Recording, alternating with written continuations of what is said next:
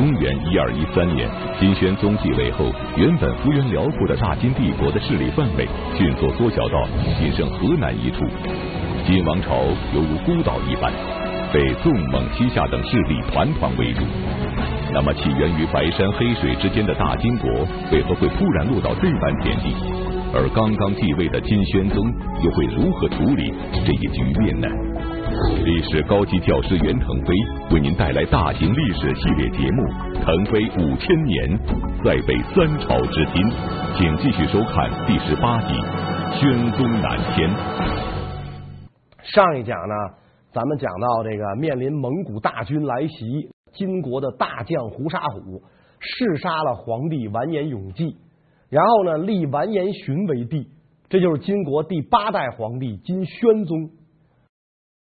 胡沙虎在这个宣宗继位之后，做到了这个太师、尚书令、都元帅这么高的职务，执掌军政大权，跋扈不臣。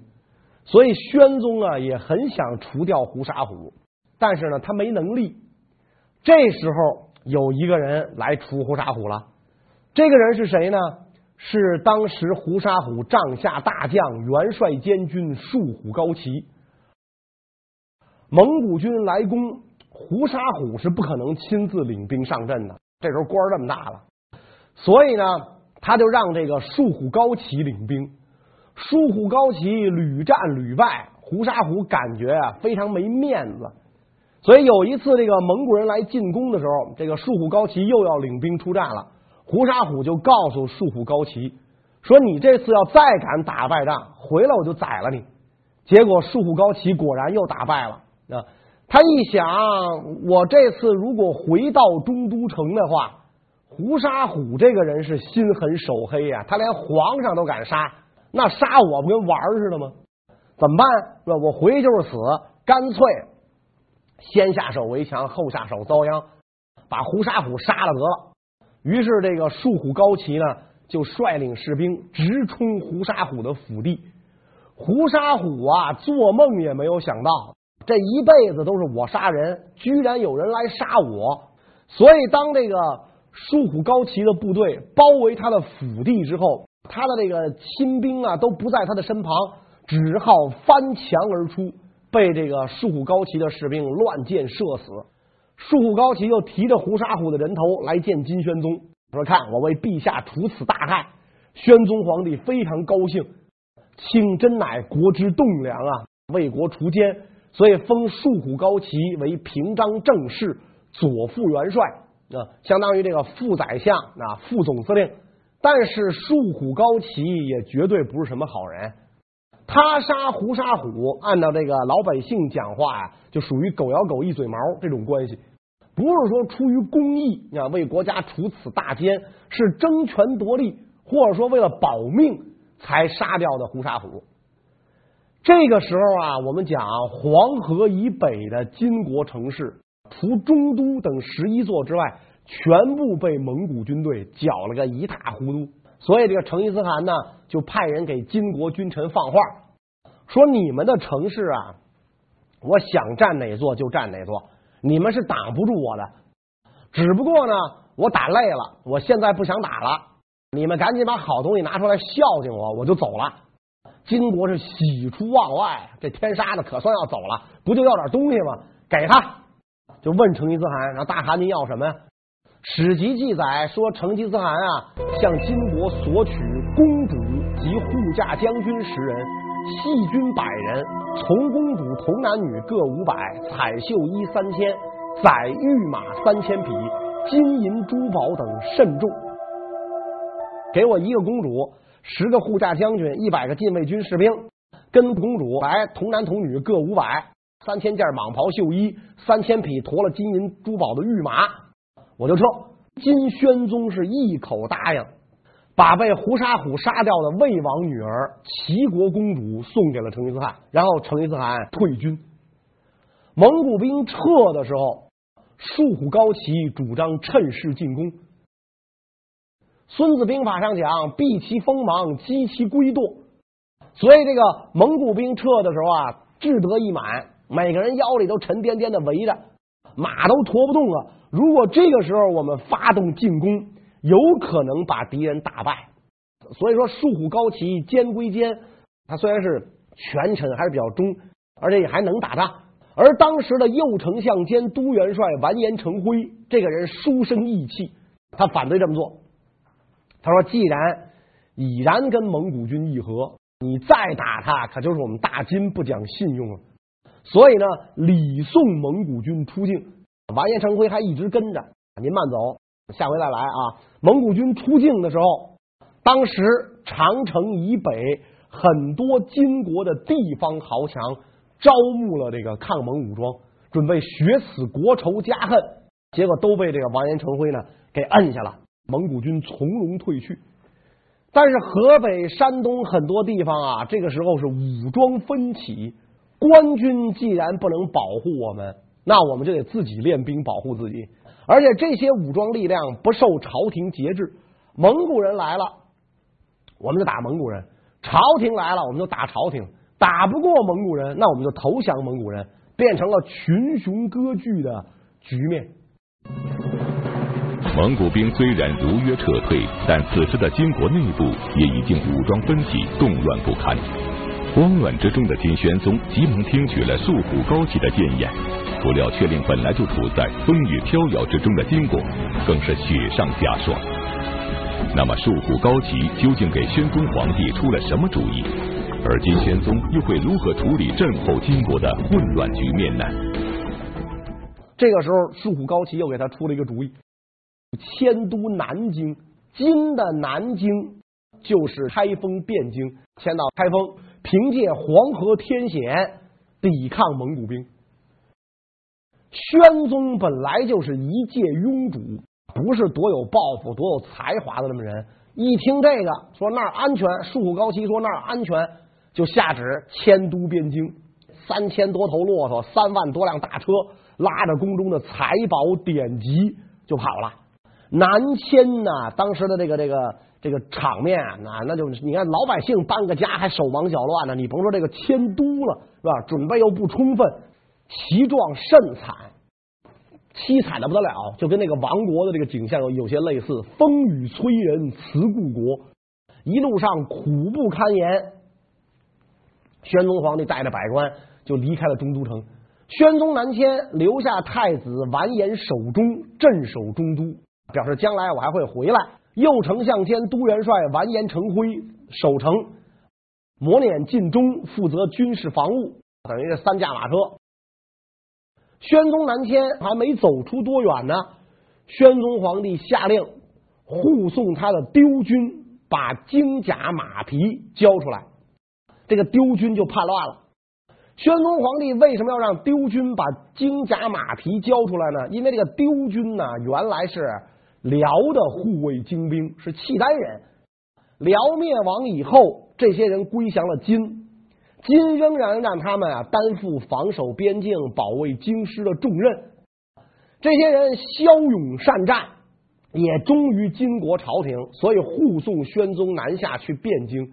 但是宣宗呢，对他们不放心。成吉思汗为什么能够能够对这个金国的虚实这么了解呢？因为契丹人啊给提供了情报，所以这个金宣宗就觉得让这帮契丹人跟着我危险，怎么办呢？你们把金甲马匹交出来。丢军一听，念头都没转第二个，马上就发动叛乱了。坐镇中都的完颜成辉丞相赶紧出兵平叛，双方打了个白热化。丢军不敌，就投奔成吉思汗去了。以后蒙古军再次入境，打头的都是丢军。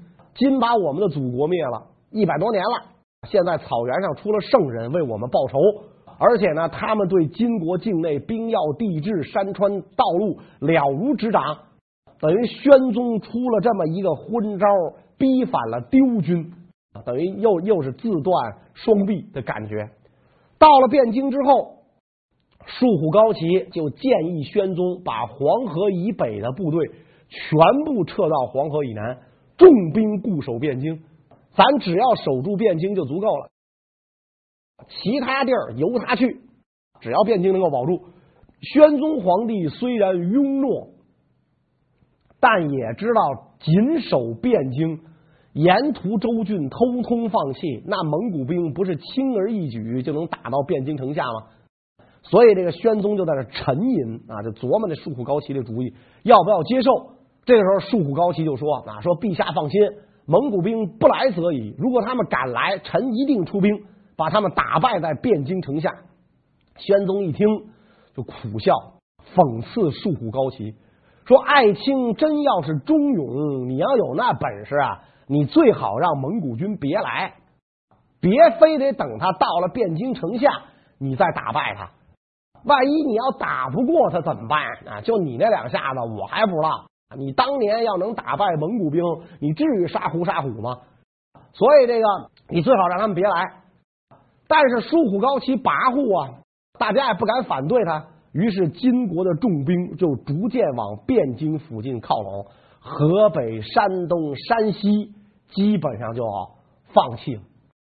宣宗这一南迁啊，金国真的是大势已去。首先，辽东契丹人耶律刘哥起兵，拥兵十余万，自称辽王，恢复辽国天下。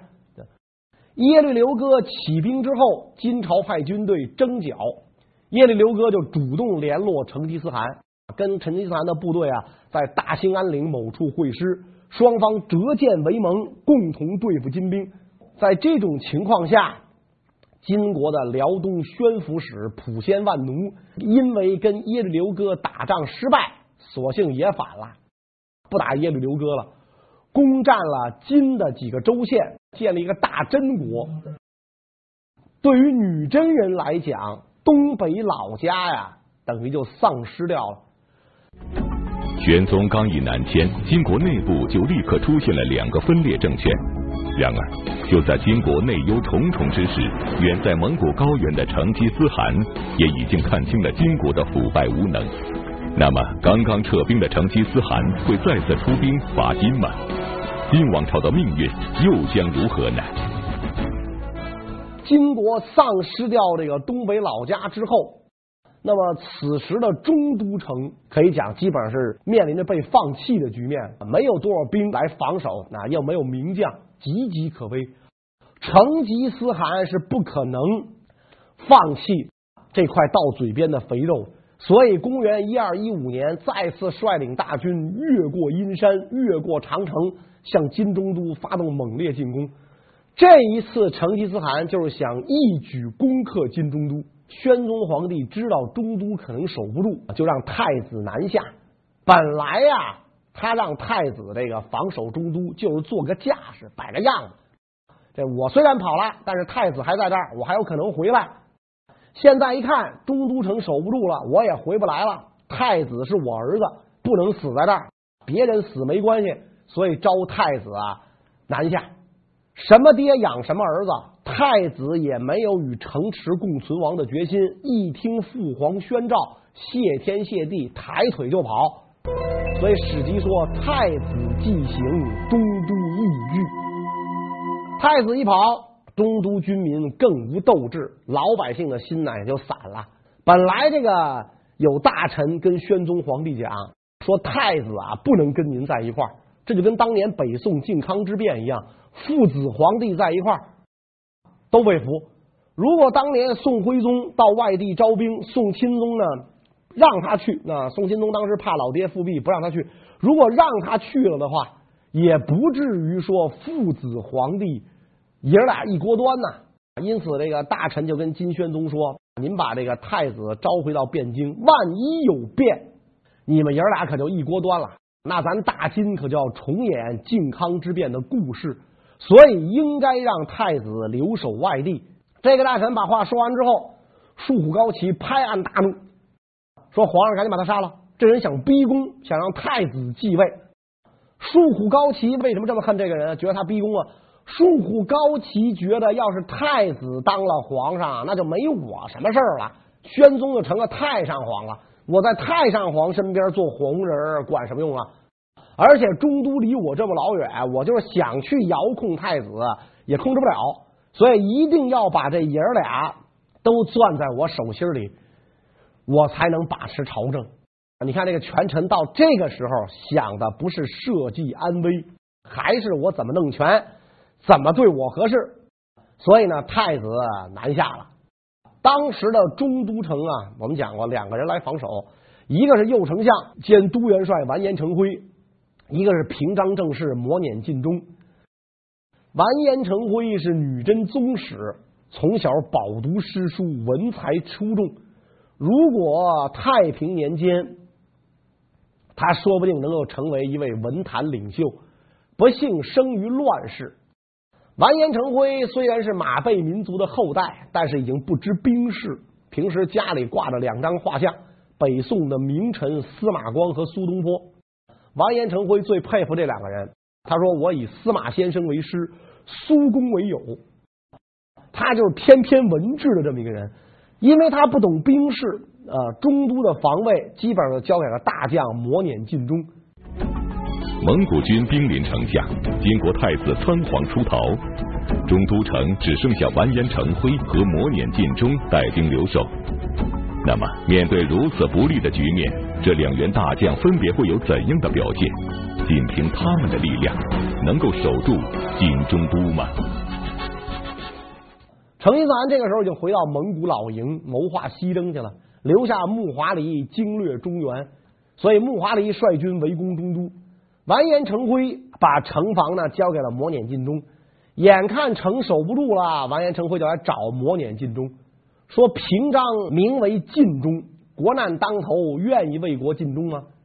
磨碾尽忠呢就跟完颜成辉瞎扯，今儿天儿不错啊啊，下雪了，咱喝一杯，反正就是胡扯，喝个下午茶。完颜成辉大怒，我说什么你说什么呢？是吧？我说前门楼子，你说肩膀头子，我问你愿意不愿意为国尽忠？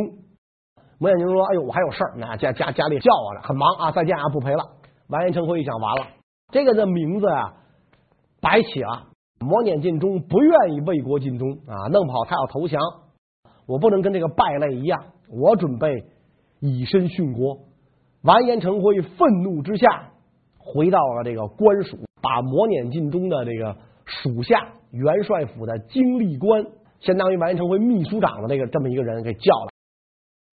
说，我以为平章尽忠是个顶天立地的汉子啊，能为国死士。现在看起来啊，我看走眼了。他是不是收拾行李准备逃跑啊？啊，你们刑期定在哪一天？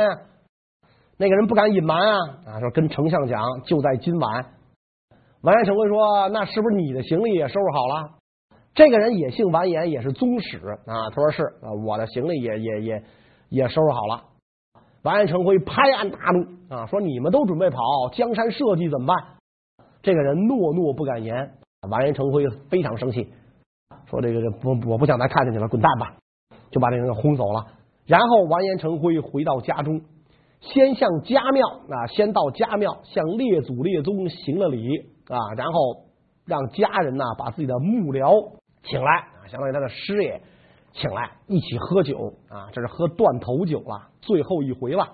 在这个人还没来的时候，完颜成辉下令检点家中财物，检点好之后，把家中仆人全部叫来，按照年龄和入府时间长短进行分配，跟那些人讲，多多保重，找新主子去服务吧。这份工作呢，你算是干到头了啊！家中的财物全部丧尽。人生固有一死，咱们来世再见。给所有奴隶身份的人呢，开具了从良证明。你们从今天起就都是平民、自由民了。实际上，蒙古以来大家都是奴隶。然后有的人呢就离开了，啊，陆陆续续就离开了啊，跟这个丞相感情不深的，有些多年在府中的老仆人不忍离开，伏地痛哭。这时候呢，完颜成辉的这个幕僚来了，也跟他是好友。完颜成辉执酒。两个人喝到半夜，推心置腹啊，聊了很多事儿。然后完颜成辉起草了遗折，托这个人带给皇帝。在这遗折当中，完颜成辉不提自己身后之事，一再向宣宗皇帝谢罪，没能守住中都，有负陛下厚望，请陛下原谅，并且呢，告诉皇帝，大金重振朝纲的希望在于亲贤臣，远小人。您身边那位就是最大的小人，希望陛下想办法除去树虎高旗。然后奏折交给这幕僚之后，我愿已足。咱哥俩这么多年的好友，你又做了我这么多年幕僚，临别之际无以相赠。我饱读诗书多年，今天死于王室，死得其所，走得毫无遗憾，给你留点东西做纪念吧。写个条幅，完颜成辉拿起毛笔，饱蘸墨汁，展开宣纸，就写了一个条幅。写完之后，发现啊，最后俩字写颠倒了。完颜成辉扔笔哀叹，说现在啊，写字居然能写错了，想必心智已然迷乱啊！你快走吧。幕僚含泪拜别丞相，把这条幅卷起来，转身还没出府门呢，就听到府内传来痛哭之声。完颜成辉在跟他饮酒的时候，就已经在自己的酒中下毒了。完颜成辉喝的都是毒酒，所以他最后为什么写字这俩字能写错了？可能是毒性已经发作了。所以朋友一转身还没有出门，毒性彻底发作，完颜成辉壮烈殉国而死。完颜成辉一死，摩輦尽忠就准备逃跑了。国家危难之际，高尚和卑鄙各有各的表现，都看得特别明显。完颜成辉一介文人呐、饱读诗书，熟知礼义，死于王室。摩輦尽忠身为统军大帅，起名叫尽忠，结果呢？收拾好自家行李就跑了。完颜成辉以此殉国，而摩輦尽忠却收拾行李准备逃跑。如果摩輦尽忠仅仅是一个贪生怕死的人也就罢了，但是他为了能够顺利逃跑，竟然还干出了一件极度无耻、丧尽天良的事儿。那么摩輦尽忠究竟干了什么？他最后的结局又是怎样的呢？摩輦尽忠要跑啊，这风声就漏出去了，说那个军士们都扛着行李准备跑呢。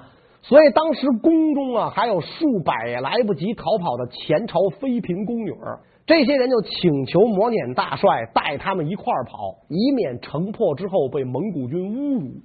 摩輦尽忠说没问题，我军在前面开道，你们等着，咱约个点儿在哪儿集合，然后我发号令，你们就跟我走。嫔妃们收拾了简单的行李，在凛冽寒风中站着，等着摩輦大帅啊发令。等到城破，蒙古军攻进来，也没看见摩輦大帅发令。摩輦大帅哪儿去了？史籍记载，晋忠乃与爱妾及所亲者先出城，不复返顾。要说这些妃嫔们，也是磨碾尽忠的主子。你跟人家约好了几点出城，结果他领着他的这个爱妾啊，这个他的这个部下先跑了，脚底抹油溜了，让这些人傻等一晚上，直到蒙古兵攻进城来，不堪受辱的就自杀殉国了，不愿死的就到了蒙古草原上受尽凌辱。这一幕啊，真跟当年靖康之变是一般无二。这个摩輦尽忠跑到了今天河北正定这个地方，长出一口气，然后跟随从亲信讲：“我多英明！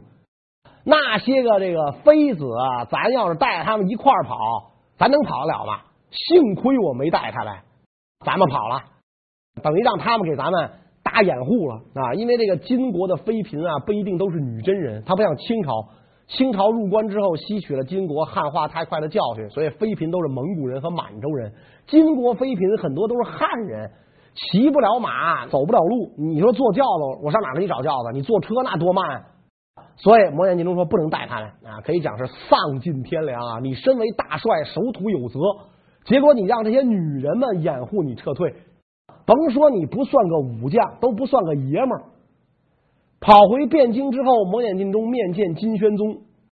宣宗皇帝对这么一个东西，竟然不给任何处罚，仍然做平章政事。摩輦尽忠也就不知道自己是吃几碗干饭的。这个时候又想尽忠了，他就跟皇上讲说：“这个陛下您呢，不应该重用您身边的人。前面咱讲过。”从张宗开始，皇帝身边的进士局就受重用啊。结果摩輦尽忠跟皇上讲说：“您不应该重用您身边的人，应该听朝中大臣的话。”皇上一听，前仇旧恨全勾起来了。我听大臣的话，我要听你的话，中都没了。前朝几百妃嫔陷于敌手，我这脸往哪搁？所以皇上恨声不语。摩念尽忠毫不知趣啊！那皇上怎么不理我呀？呃，我说什么您没听见？您应该听大臣的话，不应该听进士局的话。皇上说，大臣们大多没有心肝啊，然后就瞪着这个摩念尽忠，真实情况都不告诉我，我不听进士局的话，还能听谁的话？摩念尽忠闹了个大红脸，很没趣儿。臣告罪，下去了。回去之后，摩念尽忠就琢磨了。竖虎高旗，为什么说什么皇上都听什么呢？竖虎高旗为什么能吆五喝六的呢？为什么我说什么皇上都不听呢？哦，明白了，这皇上是竖虎高旗立的啊，其实是胡沙虎立的。竖虎高旗杀了胡沙虎，保驾有功嘛，所以皇上才言听计从。我跟竖虎高旗比起来，不就差这一点吗？我要让皇上听我怎么办？